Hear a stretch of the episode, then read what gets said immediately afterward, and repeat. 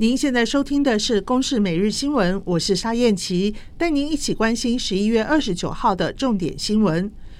明天封面通过，强冷高压南下，北部以及东北部天气转冷，其他地方则是越晚越冷。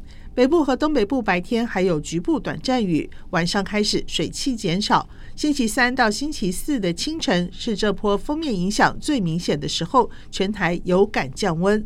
气象预报员叶志军说。比较冷的时间点的话，呃，预计就是落在周三到周五的这个清晨这一段期间。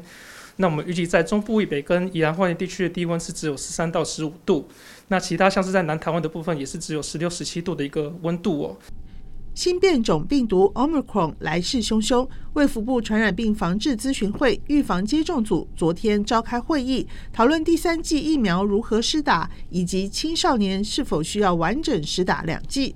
根据了解，会中做成两项决议，让打完两剂疫苗六个月的民众优先打第三剂，也将重新开放青少年施打第二剂疫苗。详细政策最快今天宣布。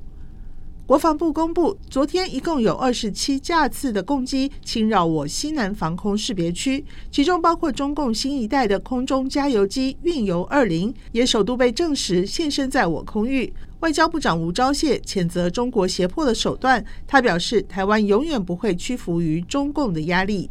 立陶宛国会议员团昨天抵台参加二零二一年开放国会论坛。议员们指出，两国都面临大集权国家的威胁，有类似的挑战需要面对。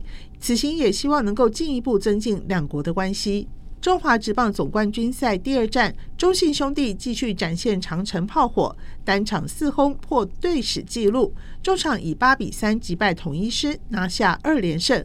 至于台湾桌球混双组合林云如和郑怡静，则在世锦赛四强战落败，无缘晋级冠军战。不过，仍为我国摘下一面铜牌。此外，台湾高尔夫好手詹世昌在泰国普吉岛举行的亚巡赛蓝峡谷锦标赛，以一杆优势抱回冠军。以上由公视新闻制作，谢谢您的收听。